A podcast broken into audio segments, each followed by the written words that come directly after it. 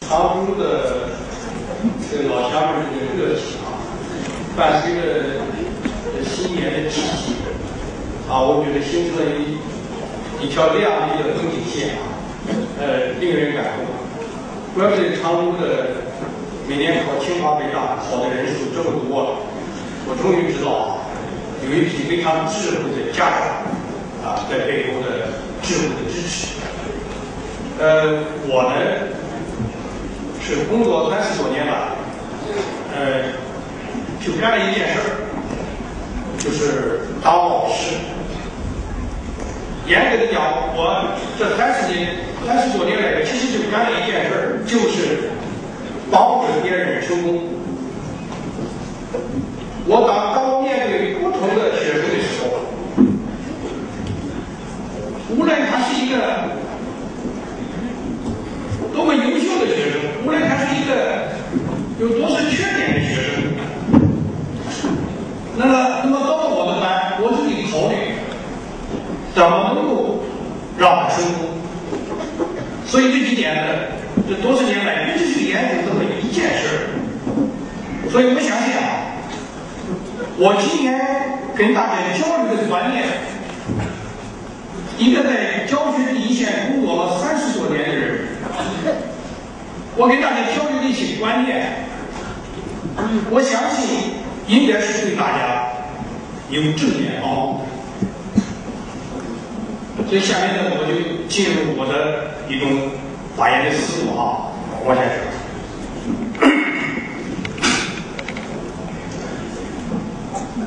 我的第一个认识啊，我感觉当今时代衡量一个成功人士的一个最重要的标准，就是看你能不能培养出一个成功的孩子。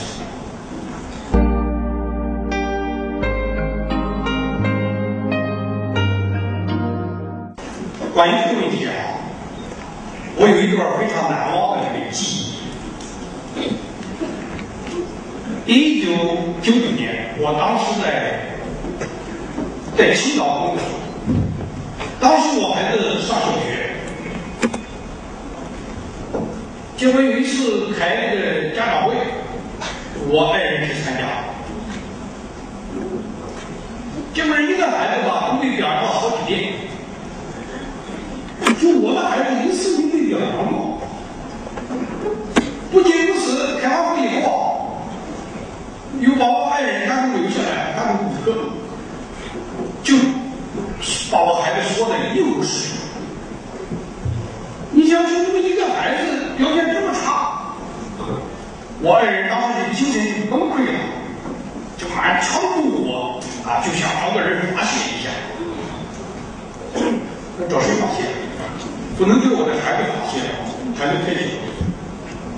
那我就成了对家的发泄对象。所以那天晚上，我这一觉忙到九点多钟，回到家了，公司庆祝一下。没想到更残酷的折磨正在等着你。所以我一进家门，先是我老婆那个表情的暴力啊，在座的这个大老爷们可能都享受过这个。表情的暴力的这个摧残啊，简直就是语言的暴力，继之而来的就是行为的暴力。结果被我老婆收拾了一顿吧，我当时有点想不开，我一气之下，我就离家出走了。我就在这个马路上游荡，可能当时我老婆也觉得出太多了。怕我想不开，就跟我一个朋友打电话，那个王金站今天晚上给我收拾一顿我怕他想不开，你能不能去劝啊？第二个，采取计划性。看来这个人他稍微有点有点人性啊。结果我那个朋友就到马路上啊，在马路上游荡的我，就转到了一个小酒馆里边，我们两人就在那个。小路边的小酒馆里边，以酒浇愁。我们喝酒的过程，就是我被挨骂的故事。我现在想想，我朋友骂我的那些话，我到现在记忆起，我朋友这么骂的，他说么理？你这个人挺差劲的，你知道吗？我说我怎么差劲了？他说我告诉你，你知道当今时代，回来。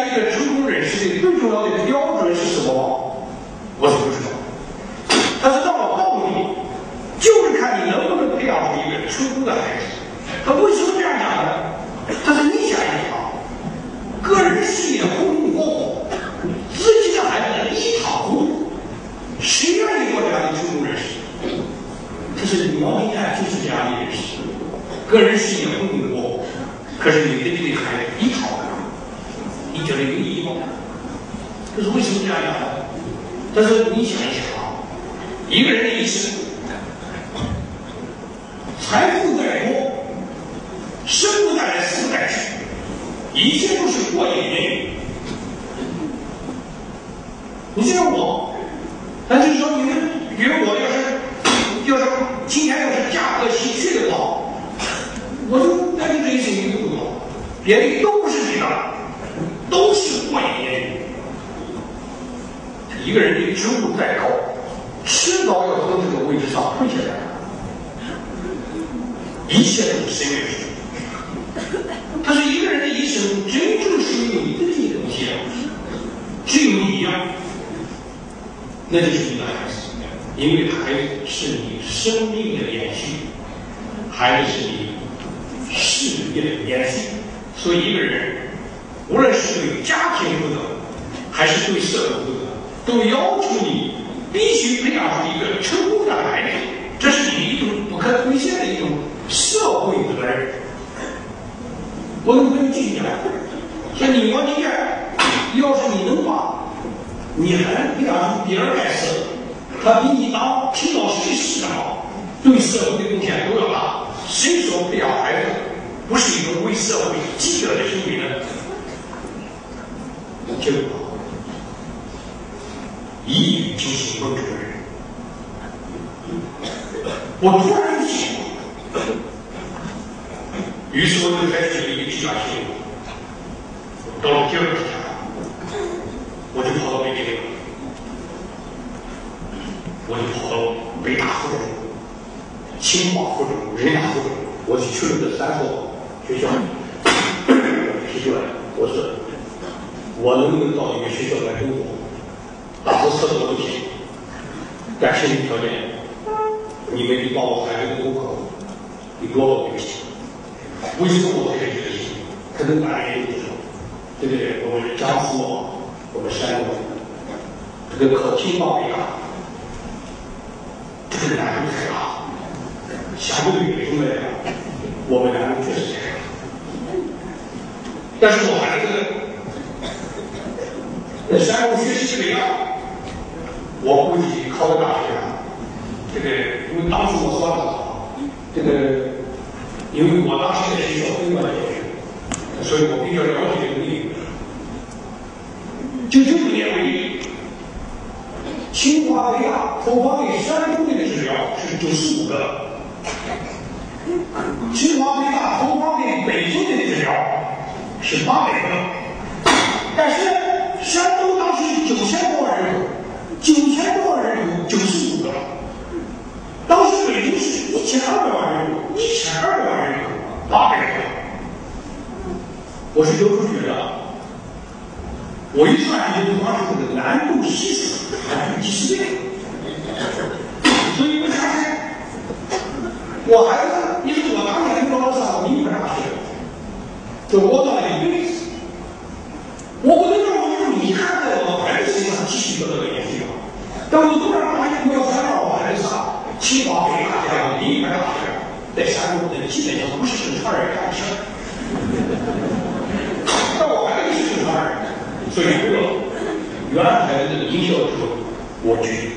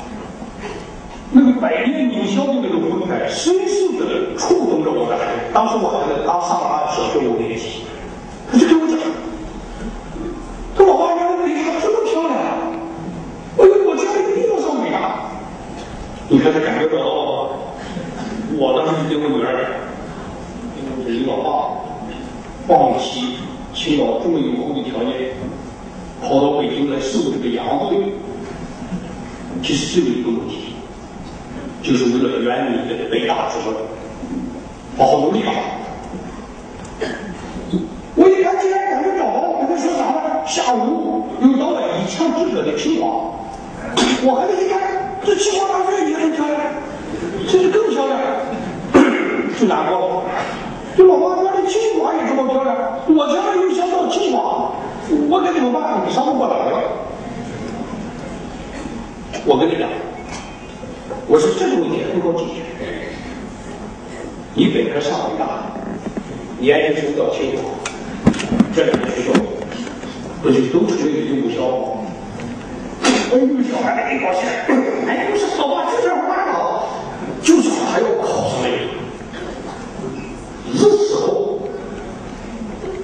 北大清华就考北大，变成了他一个从来没有动摇的一个信念。所以我去看第二个，我到了北京之后，我还是特别可怜，为了孩子的教育问题，就是到北京找我，我就告诉他们，我说你们工作再忙，压力再大，你们一定要腾点时间，把孩子送到北京，或者你陪着他来，你可以不去看超市，你可以不去看天安门，但你一定要去一次清华北大，那就百年名校的风采，对孩子的冲击，是任何语言都没法取代的。那么这里面有没有陪着孩子去过北大清华？结果我的朋友凡是这样过了，确实不敢。你问题，那个孩子他一看，他能不明白吗？他不用表态，他心里就知道他该干什么。这是我到北京的大约一个体会。结果我孩子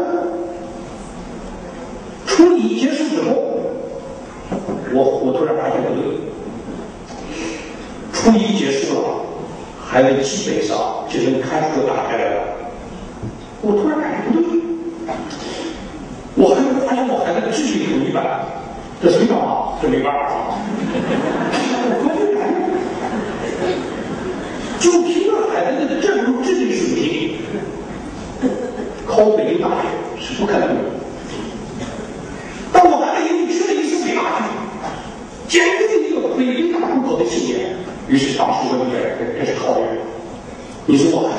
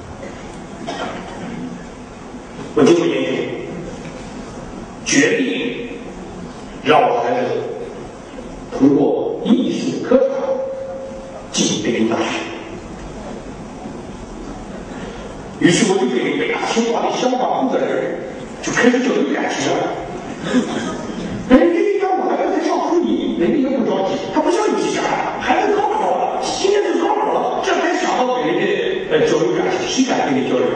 这一交流就是大的麻烦，一般人都躲着不提。结果这个感情由于交流的早吧，感情到了一定程度就由不起他了。那天我就把这些人给抓出来了，请他们吃饭的时候，我就跟他们讲，我师傅有话说，那你帮我个忙啊？我说你们能不能给我孩子选一门民族乐器？我要求单考第一，这门乐器从初一开始学就能学好。在有有好有好多乐器，初一开始学就还能记好。所以你们今天来的肯定有很多幼儿园的家长、小学的家长，那恭喜你，你来对了。你要是高三了，你再来听我讲课，那只能我就讲我怎么给清华北大参加包红这个命题，我只能给你透露题目了。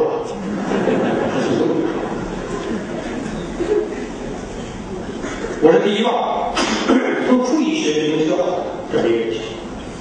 第二呢，全国学这门乐器的人还是比较少，咱们学的人太多，我孩子都不是这个料，还竞争不过来。我说第三，清华北大需求量还是比较大，我提了这三点，结果人家非常认真的给我孩子经过了一番排查。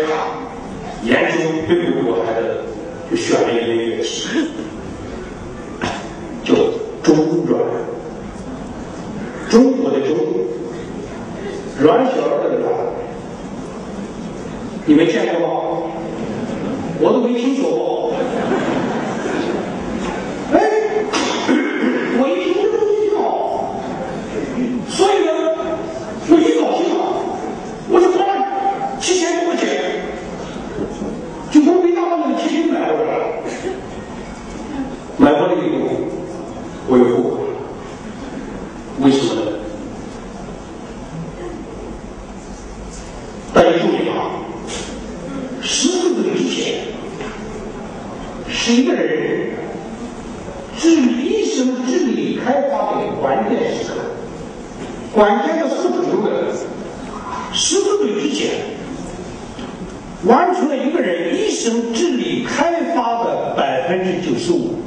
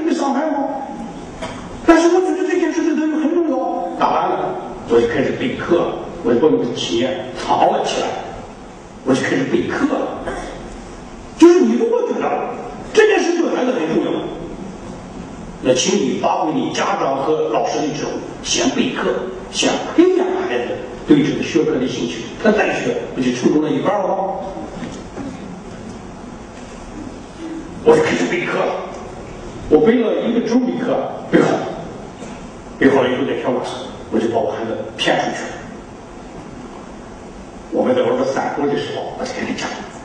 我是中华民族有五千年灿烂的文化，你看我这个可悲，先从五千年以前开始讲，哎，我讲他的博大精深，讲他的源远流长。我说在这个源远流长的文化中有一个亮丽的提法，便是民族乐器啊，开始点题了。我说你看，哎，我孩子长得多么漂亮啊，将来在国际穿着一身民族服装，一曲民乐喷薄而出的时候，那帅呆了，那盖帽了。知道吧结果我孩子被我描述的情景说大了，就跟我讲，说老爸，我也想学一门民族乐器，你能不能给我推荐一个？你看上当了吧？我就跟你讲，我说我怎么听说那个那个中乐挺好。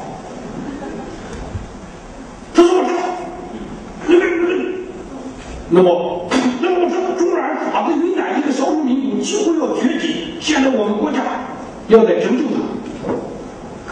我讲这儿我就讲一个小学生，一个孩子怎么培养。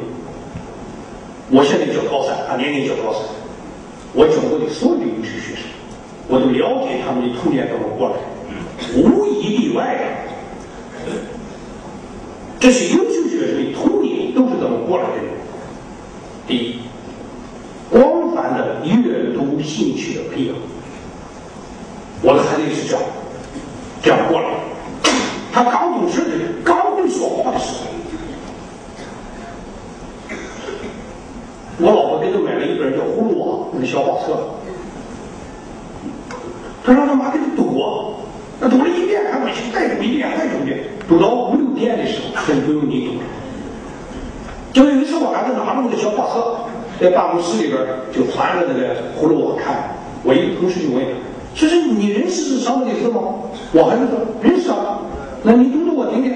结果我孩子就从头一字不漏的就把那个葫芦娃给给读下来了。我那个同事惊呆了，说：“你孩子怎么这么厉害？他怎么这么小就认识这么多字？”我就问他：“你认识这些字吗？”他说：“我不认识。”我说：“你不认识，你怎么能读下来？”他说：“我妈跟我讲的。”是一个孩子都这样，他的记忆力是惊人的，这个年龄。但问题是，很多的家长，孩子让你讲故事的时候，你工作忙还是还不烦？你这几次管就把孩子一生的阅读兴趣给他扼杀了。甚至还有些家长，孩子让你给讲故事，旁边看电视去，就给他个游戏机，快上旁边玩游戏去，他倒是听话。从此，一个网瘾少年，一个游戏少年就培养起来了。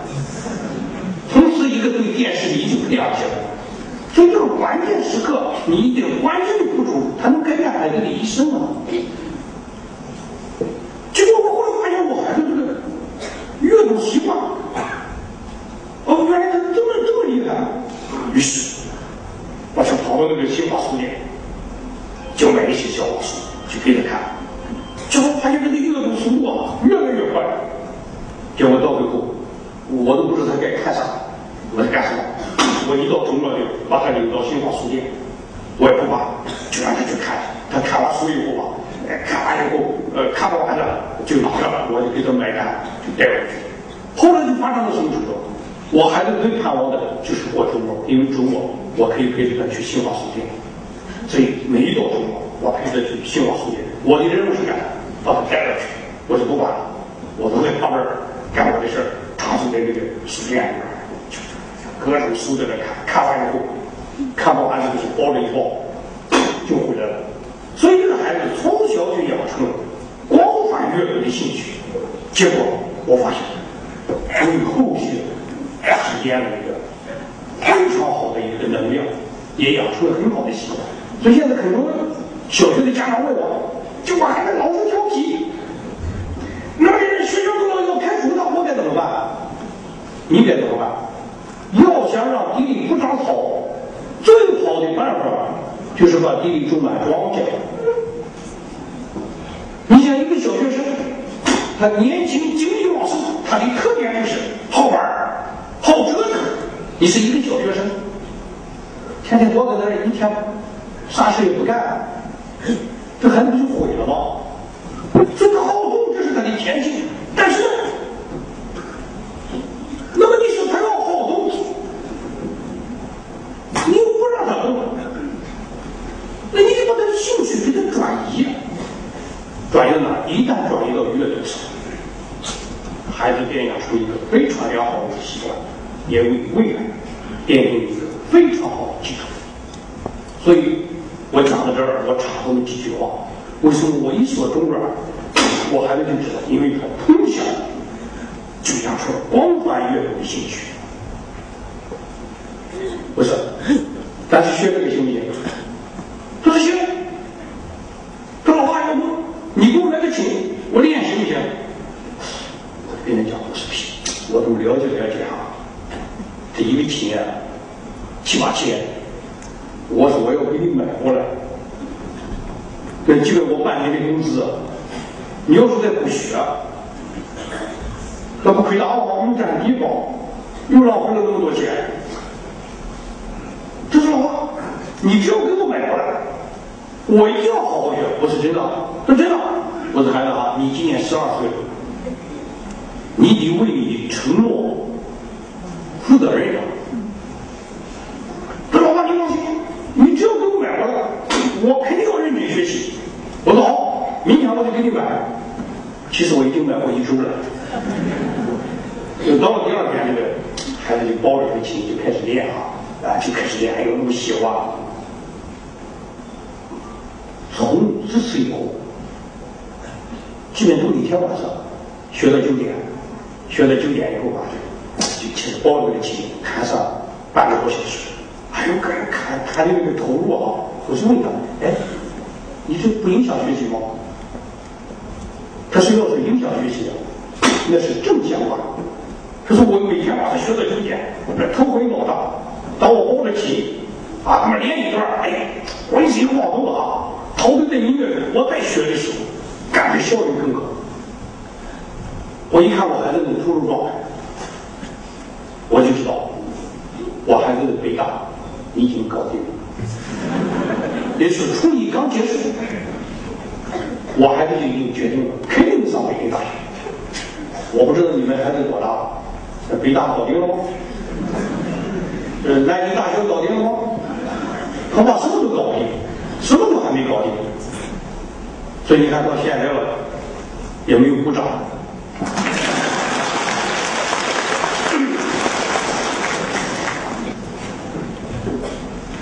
因为有了这么一个题，有了这个特长，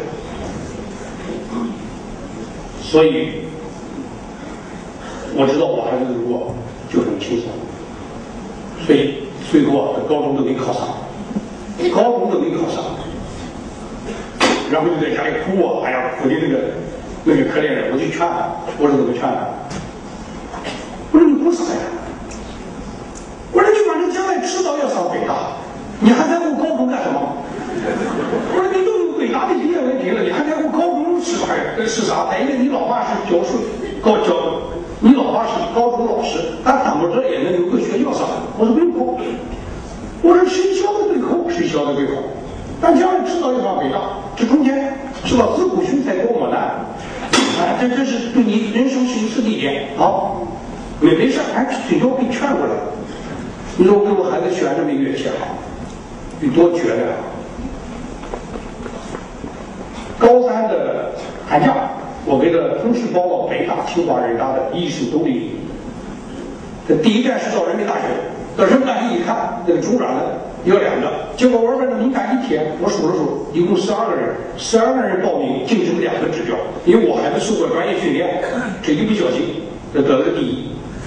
人民大学一看，就是人大附中的学生。我们人大附中是个什么概念？我们去年六百个毕业生考清华北大，考了二百二十七，我们有三分之一的学生都上清华北大。它在中国是当然的第一名校，这是基础教育界，现在全国都在研究人大附中现象。但你不要以为北京考到了清华北大，北京一共考六百个清华北大，我们一个学校占三分之一。所以。人们大学一看就有人大附中的学生，那个说啥？当时就把录取通知书给了他，这一个学校搞定了。那都不想去。这第二站是清华大学，到清华大学一看，清华大学的中软也是要两个，结果一看名单，还是十二个，而且就是报人民大学的那十二个。大家笑了，你以为这个好啊？其实呢，这是正常。如果考人民大学的那十二个。和考清华大学的那十二个有不重叠的话，这是一个极端反常的现象。因为一个学生既然感觉能考到人大，他一般都要报北大、清华，这是个圈是固定的。结果一看还是那十二个，那我还得一高兴，嘿，一个小兵又得了个第一。这清华大学又把录取通知书给了他。结果第三站他最想去的北京大学，那一看呢，那还是那十二个。小学又得了个第一，所以北京大学又把录取通知书给了所以我孩子提前半年同时被北大、清华、北大同时录取，啊，道理就在这儿。结果你看，我陪着孩子参加这个艺术特长生测试的过程中，我就发现啊，你是人民大学，人民大学那一年，他的二五八是有两个，你看，黑压压的贴了一片，我数了数，三百多个人。你想，三百多个人竞争两个指标，你够残酷了吧？这其实还不是最残酷的，最残酷的是什么呢？我到了北大一看，北大的钢琴要一个，结果那个名单我一看，四百多个人。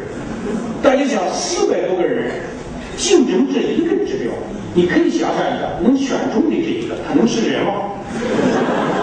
他要是人的话，可能会选中哈。所以现在贪官，现在很多的家长给孩子报各种班，特别北京的家长，那就是疯狂报胎。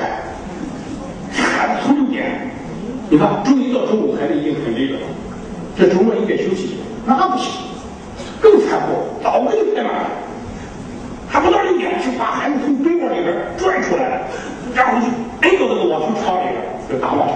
啊，这是打到八点差不多了，这个地方麦当劳已经买好了，汽车已经打着了，然后把孩子摁到汽车里边，吃着麦当劳，奔赴下一个刑场，报数。哎呀，哎，这报数学完了，这边又麦当劳又买好了，然后奔赴下一个刑场，结果给孩子报了各种班。那么这样我的家长。你不妨你你反思几个问题。第一啊，咱们孩子有没有必要学这些东西？那我们上学的时候，我们有没有想过，我们孩子有没有必要学这些东西？第一。第二，咱们的孩子有没有能力学这些东西？你不要攀比。第三。伤其实质，不如断其一指。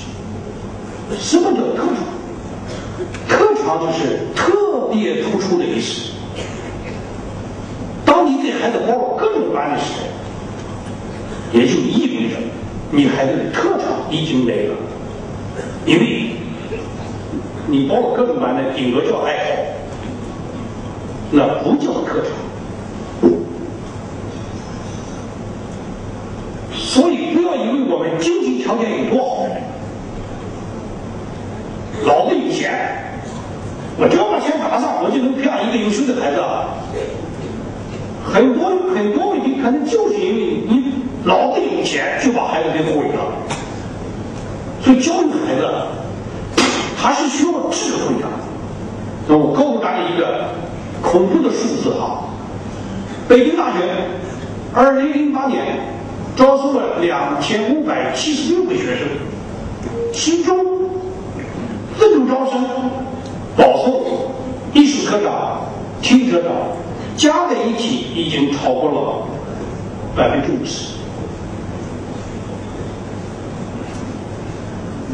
我敢公布这个零八年的数据，是说这个数据可以在网上查到，往后几年就查不到了，但往后几年数据更恐怖，因为我是近几年，我参加了北京一些名牌大学的自主招生保送的密集工作，所以我对这些内容不是很了解。我举个例子，一一年，这一二年的事，我我今天不能说比如说，一二年吧，清华北大的保送，一月十六号啊已经出结果，啊已经不是十二月十六已经出结果。那么清华北大的自主招生，这个二月十一号开始考，这还没开始。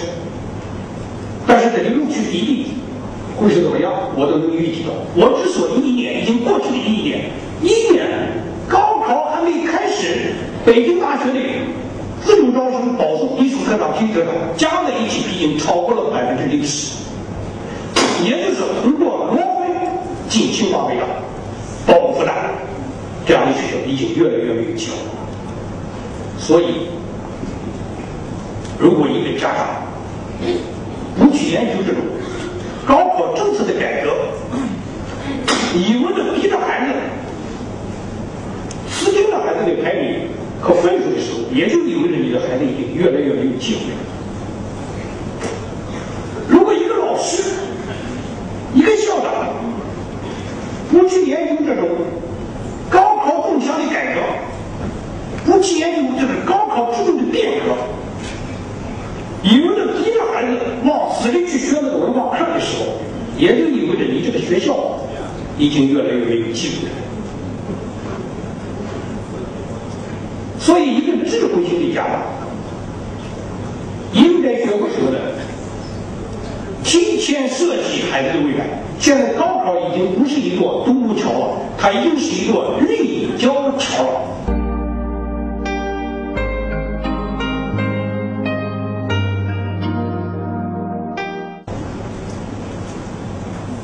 去年颁布的未来十年教育。说大家觉得与你们无关是吧？与各位家长密切相关。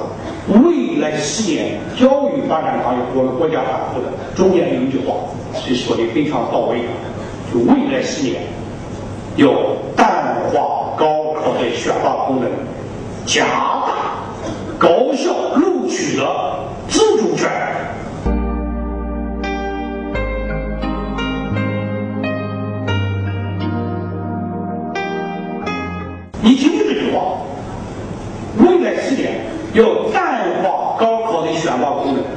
加大高校录取的自主权。所以大家不要看网上怎么炒作，真理都是掌握在少数人手里的。你说我这么有本事的人，我什么时候上网再去想炒作这个事儿？一般这些真正掌握政策的人，他不会在网上去乱说一气的。你看今年。明年说啊，这个北约、华约、卓越联盟要取消。我一听这就这懂不懂行的人才这样说。未来教育事业发展纲要中明确规定，未来十年要探索名牌学校联合招生的。这种体制。所以他不能他不能取消呢。所以你看，你们老师再怎么说。自主招生，零三年开始试点，从五所学校考试，在一片吵闹声，继续一片吵闹声，吵闹到一一年，由零三年的五所到一一年的八十六所，继续吵闹是吧？今年复旦大学不是已经宣布了吗？复旦大学要完成全自主招生。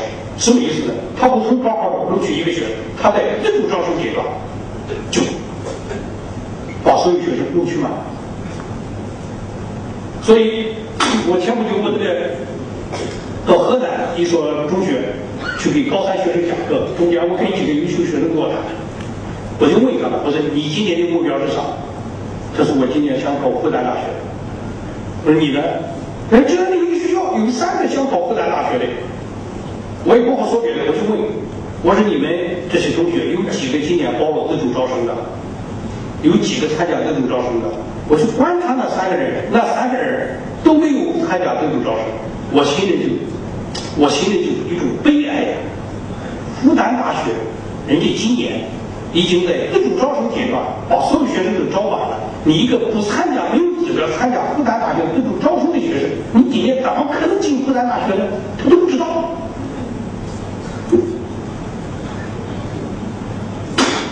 所以刚才讲到这一点，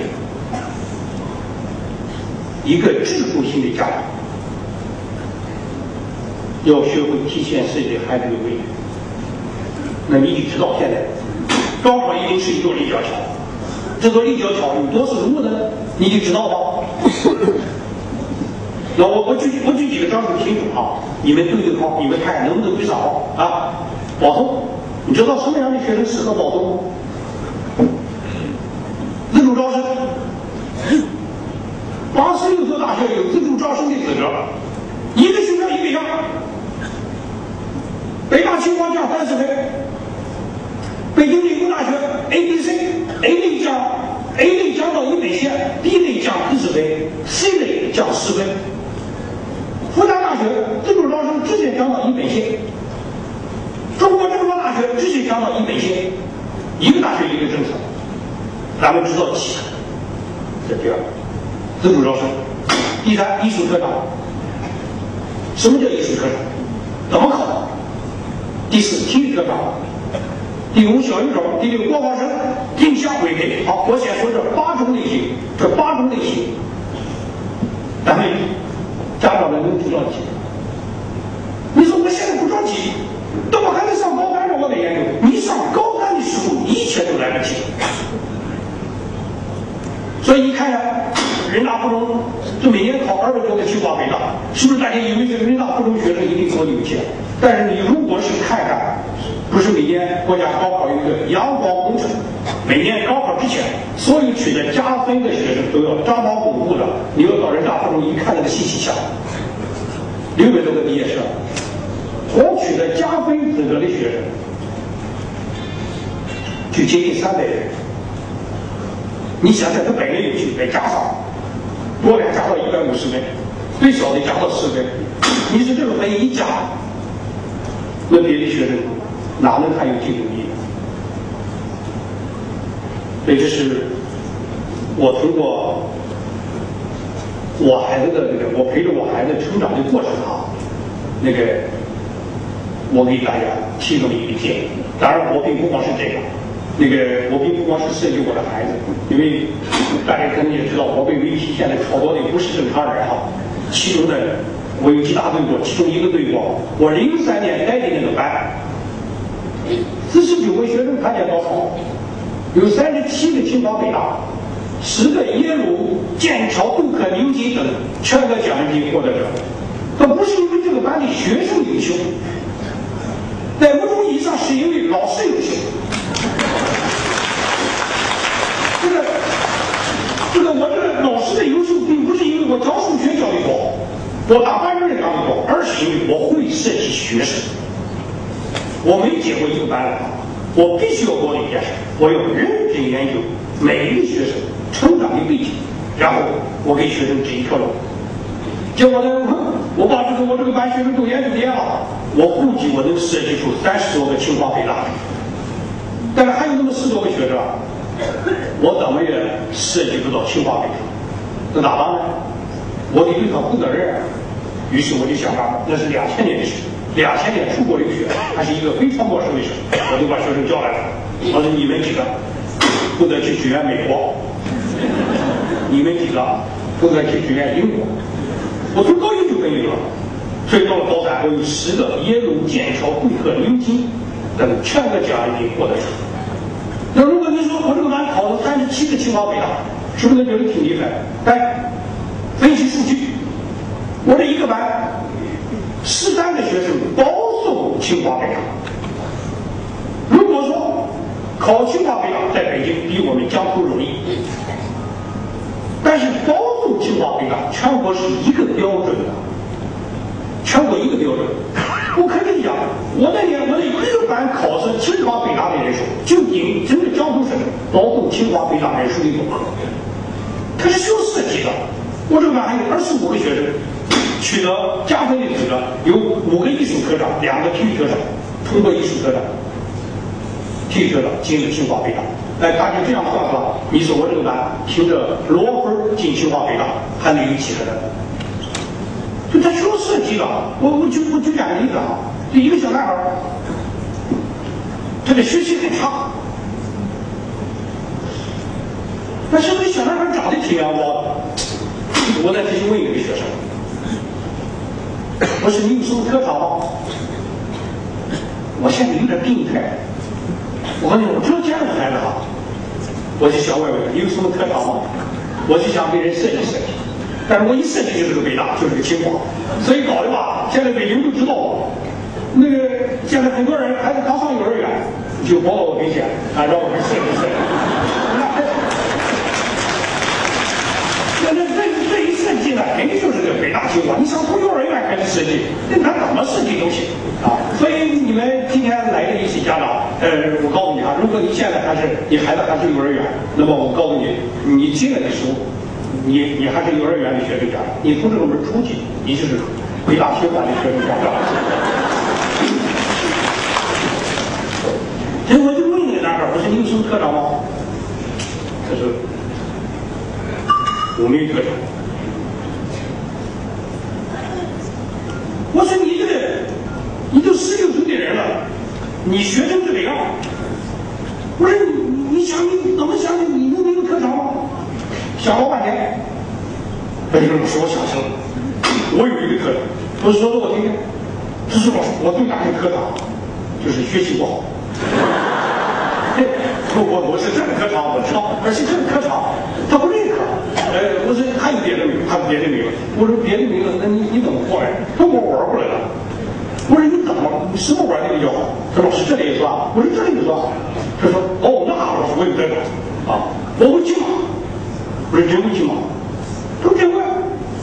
哎，我说，那不行，你我你我得看看你那个骑马的水平。所以找个周末，我陪着他爸爸去看他儿子骑马。没想到那个孩子，哎，骑马骑得溜。为什么呢？他爸爸是部队上的一个领导。那个北京郊区啊，养了一大群马。呃，这爷俩这周末没事了就折腾着马玩。这没想到这孩子骑马骑得溜。我说你想，哎，有了有了。我说你孩子将来到香港大学的马术专业，那那那家伙说我是有这个专业，我说有，而且可以提前去。这是孩子高二一结束，我就把他送到了香港大学的马术专业。现在这院非常好。你说后来家长跟我说啥？说报纸，说我也是部队的将军，我当时动用了一切的关系，想把孩子送到你这个班。其实我最高的愿望，你知道是什么？不是什么？就是我孩子从你班出来，别进监狱，这就蛮高。没想到在你这班歪打正着，你看成就了他的一生。还还有一个还有一个女孩，还有一个女孩吧，那个体型长得那个体型很好。我就问她，我说你体型这么好，你过去练过舞蹈吗？他老师，我初中三年一直练舞蹈。我说现在还练吗？他不练。我说为啥？我家长跟我讲，他学习这个那样了，到高中以后，把所有的东西都停下来，集中精力抓学习。我一听，我知道又是个糊涂的家长。我跟他讲，我说我告诉你啊，你的舞蹈高中三年不仅不能停下来。而且还要加强舞蹈的训练，但是我家长不同意。我说你把你家长叫来，我跟他谈。就有一天，我就把他家长给抓来了，我就给他详细交代了舞蹈特长生的政策。家长一听啊，恍然大悟，就跟我讲说：“老师，我差点耽误了我孩子一辈子，因为我孩子强项是舞蹈，弱项是学习。把舞蹈放弃去抓，就等于把强项放弃，拿着弱项给同龄人中的强项一比高低，这样我犯了更大的错误。我老师，我明白了，在家长的配合下，这个孩子高中三年加强舞蹈的训练，在当年的高考中。”以舞蹈特长生的身份考上了清华大学，要没有要不走这条路，这个孩子连个一本都考不上。所以今天强调一点：一个智慧型的家长要注意提前设计孩子的未来。失败的孩子啊，百分之九十五的是败在。家长的身体。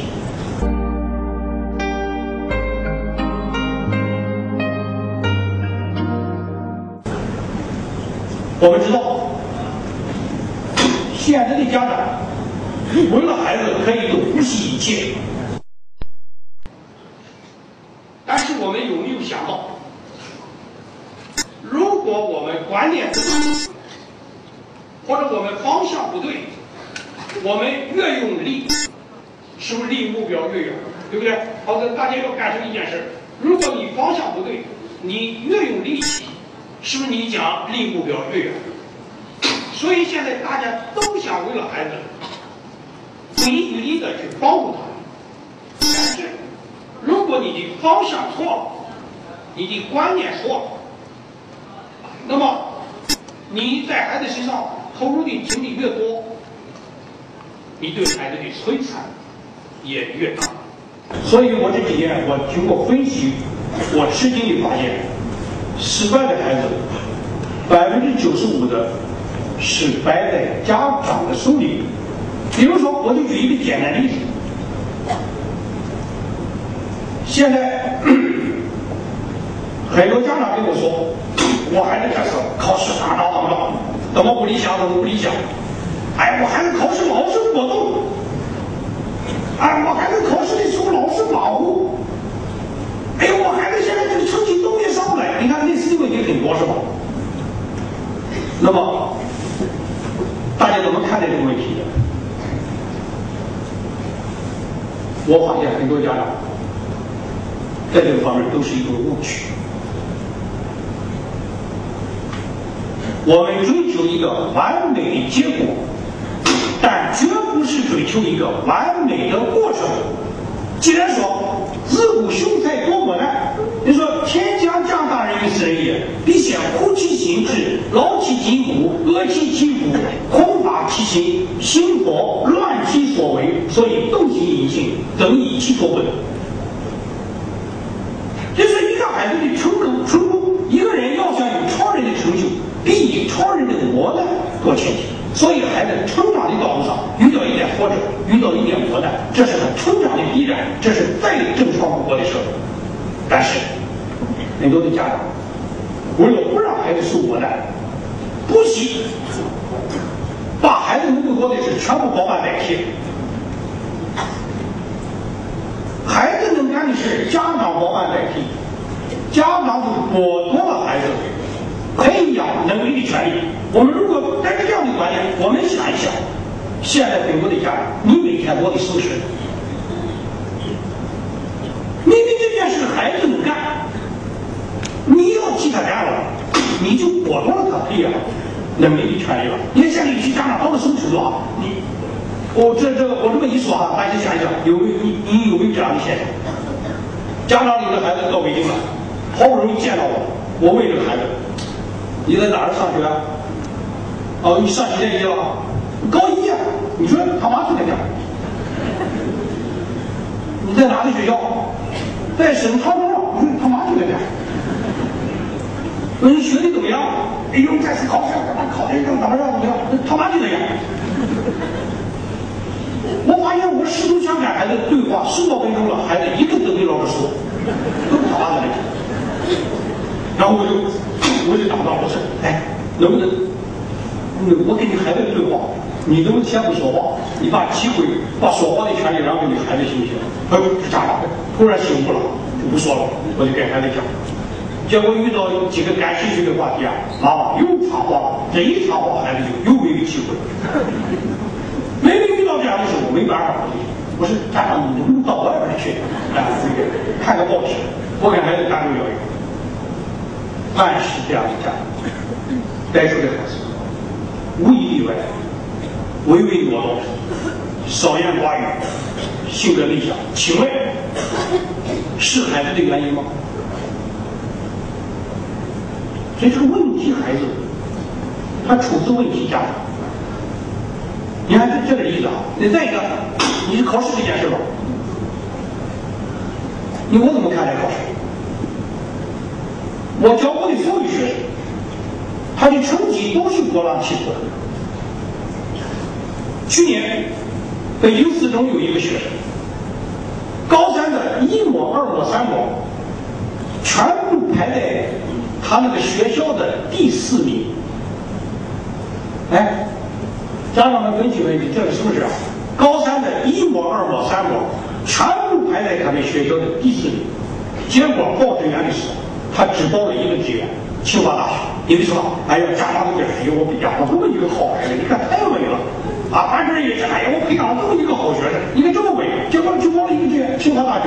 高考的时候，因为北京是高考之前报志愿，就高考的时候，他的学校考了五十多个清华北大。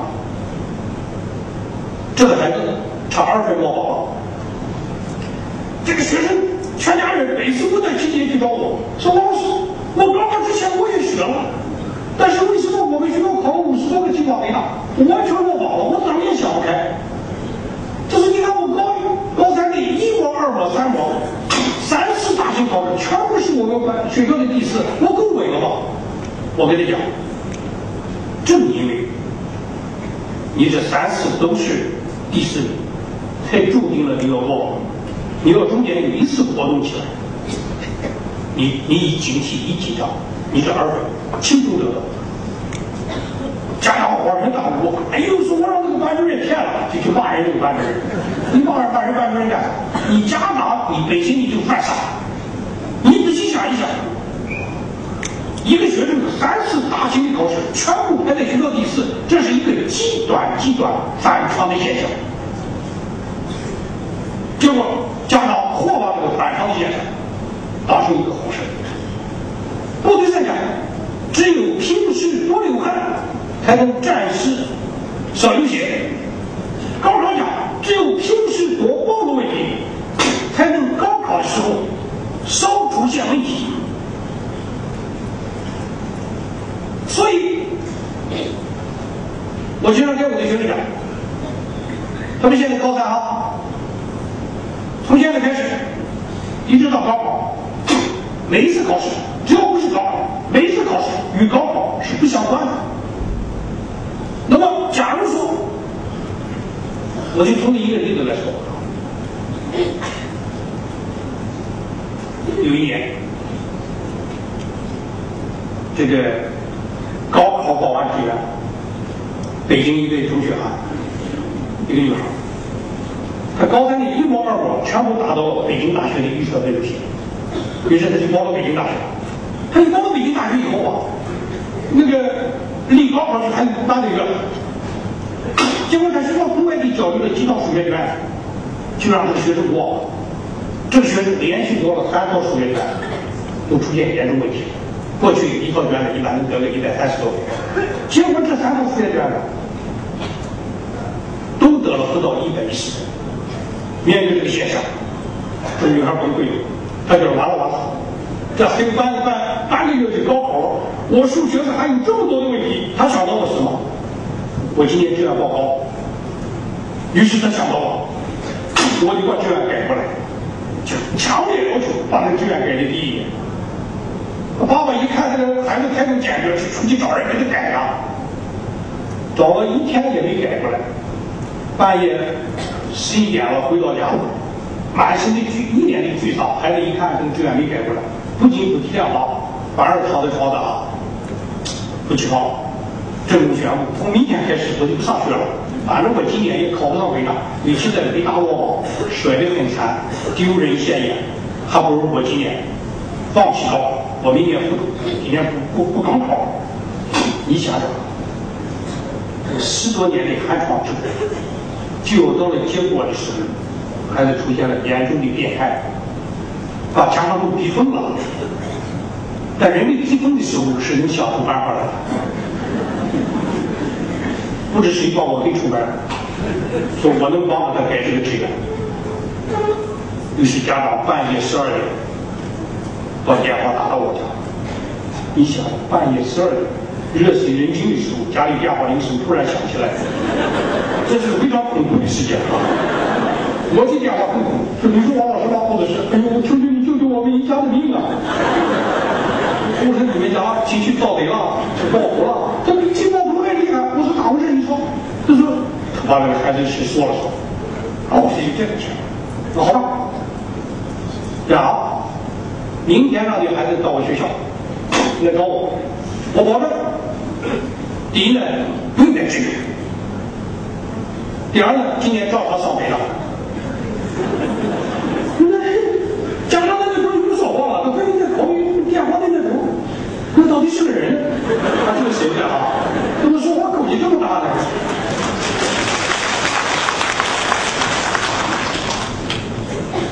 不管他想给这个，第二天孩子到了我办公室，我给孩子谈了二十分钟的话。我这么讲，我说，离高考还有十五天，你现在。数学上不会的问题，已经相对是一个常数了，这点你能理解吗？我看他不怎么理解。我就也就是说，高考数学一共一百二十八个知识点，你每个点都会吗？他说我又不会。我说你每个点都不会吗？他我也会不会？我说你不会的问题，已经相对是个常数了，这点能理解吗？他说这点我理解。我说第二点。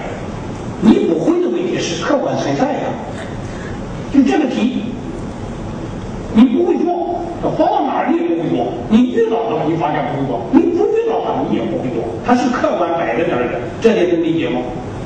他说这点我能理解。那我好，那我问你啊，在你，在你不会的问题已出草书的前提下，在你高考还有十五天的前提下，你是希望？你不会的问题，保留的越多越好的，还是暴露的越少越好？他说：“我当然希望暴露的越多越好。”我是靠什么暴露？我就是靠做卷子、靠考试来暴露问题吗？我说问你啊，你如果现在多了一套数学卷，你花两个小时多了一套数学卷，等个满分，高兴吗？我当然高兴了。我说你一哭。我凭什么哭吗？我是因为不知道。你花了两个小时做了这套数学卷，竟然没有让你发现一个问题，这套卷子可把你给坑苦了。我说你们学校太灵敏了，离高考还有十五天的时候，教你的三套数学卷子和高考都是比较吻合的，但是每套数学卷子竟然让你至少发现四十分的问题。你抓住高考前关键时刻。把暴露的问题把它干掉它，你高考的时候不就过了一份轻松吗？上帝都在帮你，你怎么还能？你怎么还能觉得你不行了呢？所以，我说你高考之前肯定会遇到问题的，因为任何一个学生都不可能以完美之心走向考场的，都会有问题的。但你遇到问题，你感觉自己不行了；遇到问题，你就感觉自己。不行了，你就是心态，肯今年考不上北大，所以我严重赞同你今年放弃高考。说老师，我现在不想放弃高考。我说你不想放弃很简单，只需改变一种心态。什么心态？让暴风雨来的更猛烈些吧。我让孩子记得，高考之前遇到难题，遇到错题。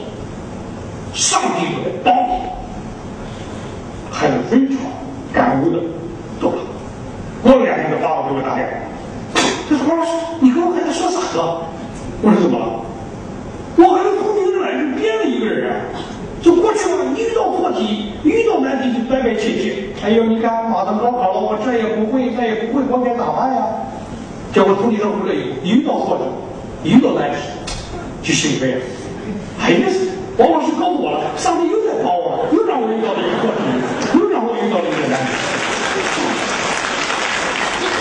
但是，这是一种什么状态？所以在这个状态下，这个孩子可能学不好。在当年高考呢，你超过北京大学录取分数前二十分的名次，考上了北京大学。呃，是所有的考试历史考试排名最高的一次。这是我举的一个例子。我说我孩子，我孩子有一次高三的寒假考试，高三的寒假考完以后。拿着书本卷子，流着眼泪回来了。说：“老爸，你给我好思想分。”说什么？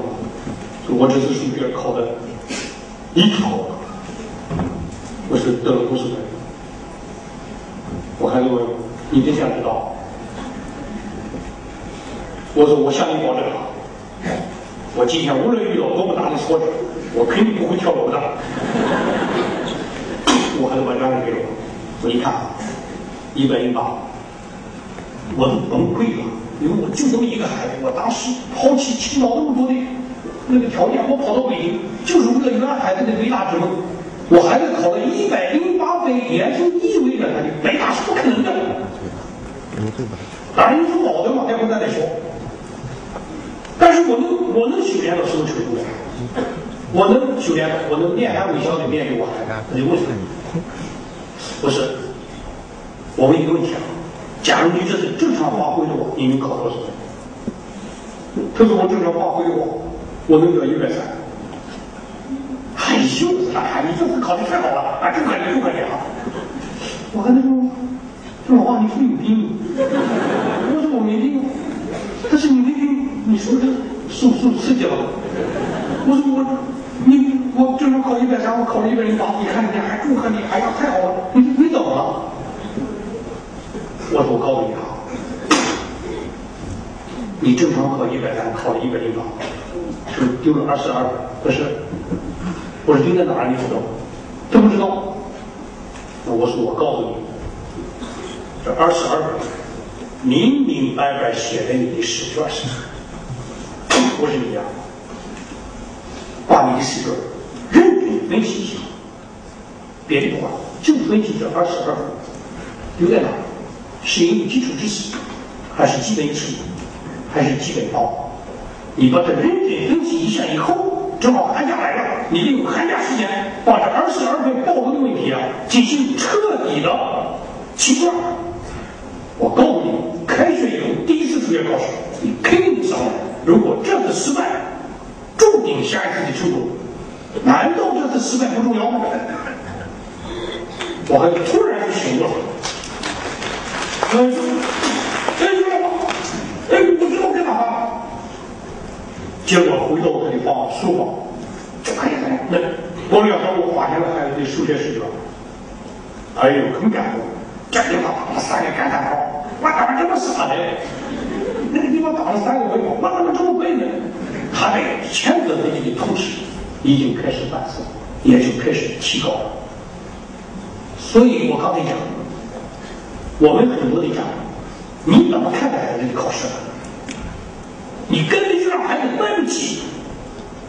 我们追求一个完美的结果，但绝不是追求完美的过程。在某种意义上，潮起潮落，斗转星移，这是大自然的规律。每一个学生成长的过程，也一定是波浪起伏的。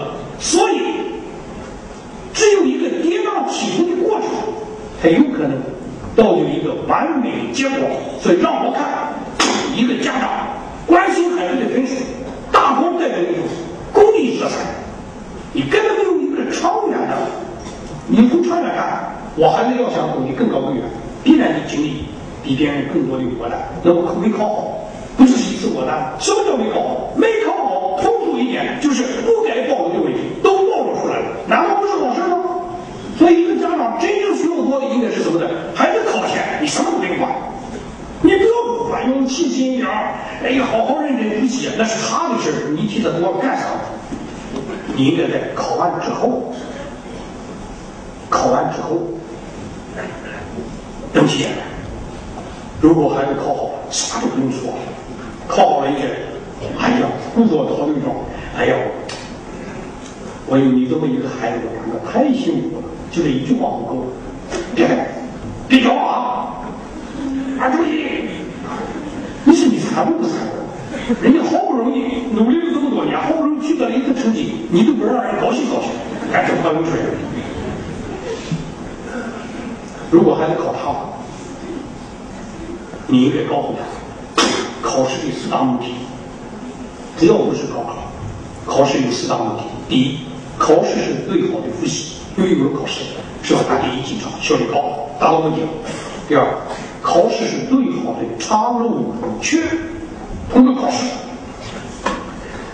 把这一阶段的问题都暴露出来了，我抓住这个时刻把这些问题解决了，考试就达到目的了。这第二个目的。第三，考试是对最近这一阶段状态的一次最佳反馈。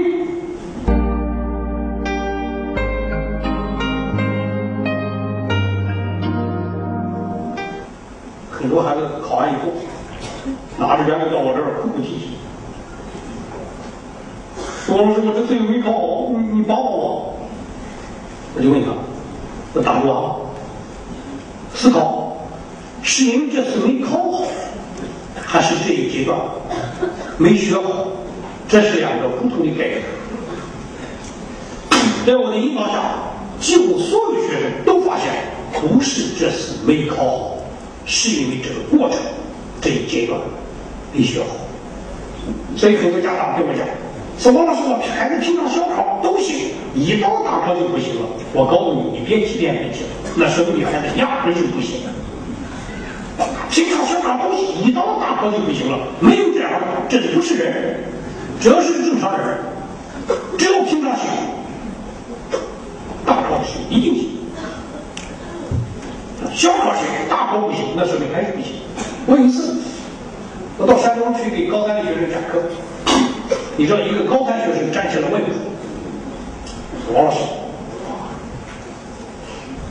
我这个。”我一到大考的时候，他说他这样讲，他说我平常的数学是一百三十分，他说我他说他这样讲，我正常的水平是一百三十，但我一到大考的时候，我也就只考到一百一十分，请问，我怎么办？我说，请问你平常的水平是怎么预测出来的？我说我告诉你。大考时候的水平呢，还是你的平常水平，也就是你的水平就是一百一，你过高的固定了飞机，你迷失了方向，你都不知道你该从哪儿过起。我是一句话，把所有学生说的都惊呆了，我恍然大悟。所以很多学生现在吧，他怎么就不知这这实际水平？他报个作业考了一百二，哎，平常考试考了一百二，误以为一百二，那不是的。一个学生的真正水平，就是你在韩国这个大考中暴露出的水平，那才是你的真实水平。你只有这样去认识自己，你才知道你该怎么，你的差距在哪，你才知道该从哪儿入手。所以，我是考试的第三个目的，考试是对最近这一阶段学习状态的一次最佳反馈。这次没考好，一般都不是这次没考好，是因为这一阶段过程出问题。比如说，很多孩子考完以后，哎呦，我太苦心了，我太马虎了，我只要这样的题，我下个考场我就会了，就说自己马虎。请问，当你瞪着眼往回做的题目做好的时候？你以为那叫马虎吗？那叫基本技能不过关。高考有三基，叫基础知识、基本技能、基本方法。